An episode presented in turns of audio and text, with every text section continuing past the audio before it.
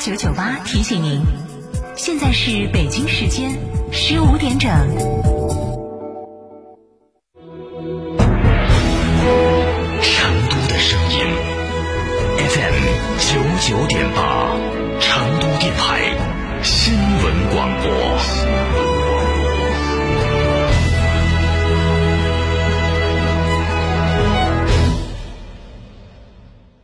张嫂，张嫂，我们几家小微企业都需要资金周转，咋个办哦？张嫂，我项目中标了，要启动资金啊！张嫂，我的装修也还差点费用。莫急嘛，打六六七七六六七七，找摩尔龙咨询嘛。摩尔龙致力为个人和小微企业打造一站式对接银行等直排金融机构的服务平台，提供专属客服服务。个人、小微企业需要资金就找摩尔龙一站式金融信息服务平台，六六七七六六七七。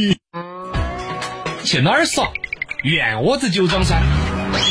院窝子酒庄天台山住民宿，还有十年以上的老酒等你喝。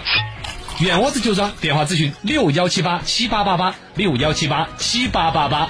院窝子酒庄，中国名酒庄哦。想自驾不知道去哪儿？一路通众景自驾带你走天下，小众自驾圣地、网红打卡地任你选。想旅游不知道订房订门票找谁？找一路通众景自驾，省心又省钱。电话详询六六零零二三四五六六零零二三四五或微信添加 zj 三六七七八八八。一路通众景自驾带你纵览天下美景。沃尔沃与吉利合资品牌全新车型领克零六，预售价十二点零六万起，预定即享每天六十元定金增值，更有机会获得三亚之旅。详询机场路城市捷通领克中心零二八八五幺六三二六六。九九八快讯。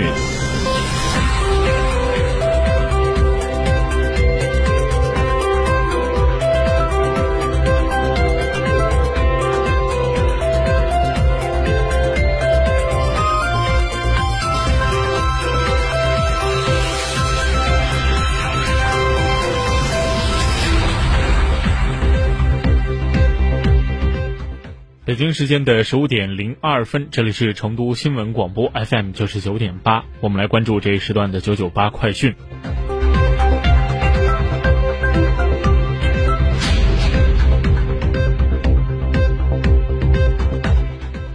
首先来看国内方面的消息。国务院扶贫开发领导小组办公室副主任洪天云今天在记者会上表示，入汛以来，部分省份洪灾严重。截止到八月二十一号，安徽等九个省市出现了严重的洪涝灾害，涉及二百九十六个贫困县，一万五千三百三十六个贫困村，受灾民众超过了两百万人，其中十三点七万户，四十多万人出现饮水困难，三万多人住房出现问题。截止到八月二十一号，百分之九十得到解决，还有百分之十正在。处置中，各级政府特别是扶贫部门采取了有效措施，其中可能出现返贫的接近一万三千户，已经及时纳入新的监测体系。今天上午，二零二零上半年全国英语大学考试四六级。七月研考的成绩公布，登录中国教育考试网或中国高等教育学生信息网均可查询。据了解，下一次四六级考试时间为九月十九号。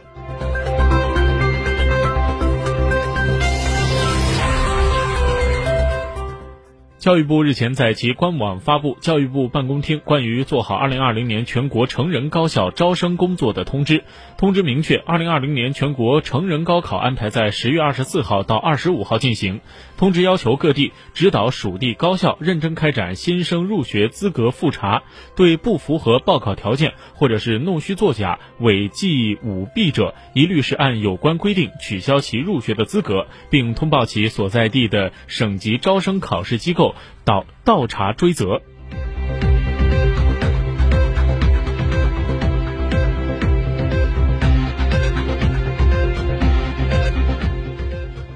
今天，生态环境部召开例行新闻发布会。生态环境部环境影响评价与排放管理司司长刘志全表示，经过各级生态环境部门的努力，目前已经建立了全国固定的污染源清单，发证登记率达到百分之九十八点九。其中，第一阶段任务已经在今年的四月底完成，截止到八月二十一号，已经完成两百八十点七万家企业分类处置。第二阶段完成率达到了百分之九十八点一，有信心在年底。前完成全覆盖的任务。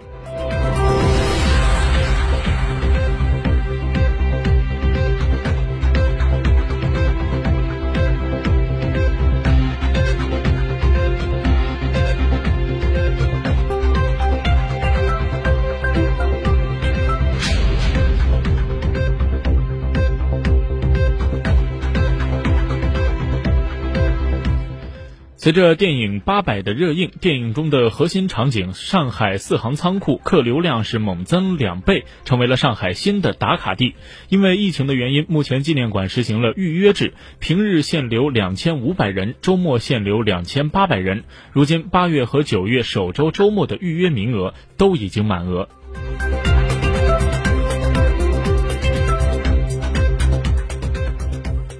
来看国际方面的消息。根据日本媒体的消息，日本首相安倍晋三决定辞去日本首相一职。根据日本共同社的报道，日本首相安倍晋三今天在自民党总部召开的干部会议上，就辞职理由解释称，因为疾病而变得无法做出正确的判断。截止到九二零一九年的十一月二十号，安倍的累计执政天数达到了两千八百八十七天，超过了二十世纪初桂太郎的两千八百八十六天，成为日本宪政史上是执政时间最长的首相。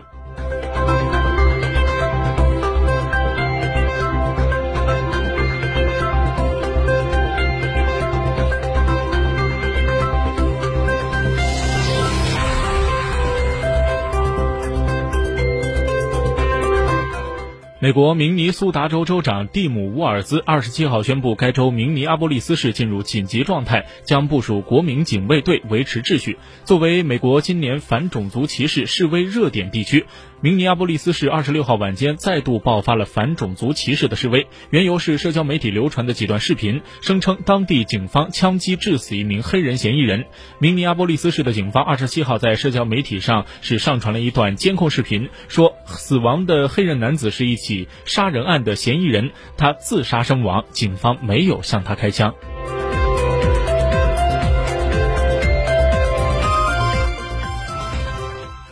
根据外国媒体的报道，阿富汗洪水造成的遇难人数已经上升到一百五十一人。随着救援行动不断的继续，更多的遇难者遗体被发现。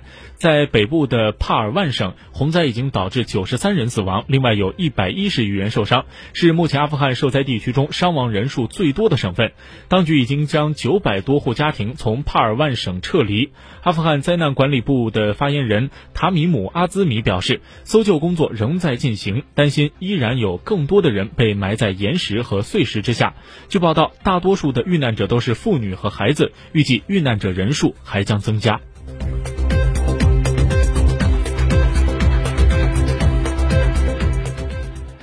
今年的三月三三月十三号，美国纽约大都会艺术博物馆因为新冠疫情宣布闭馆。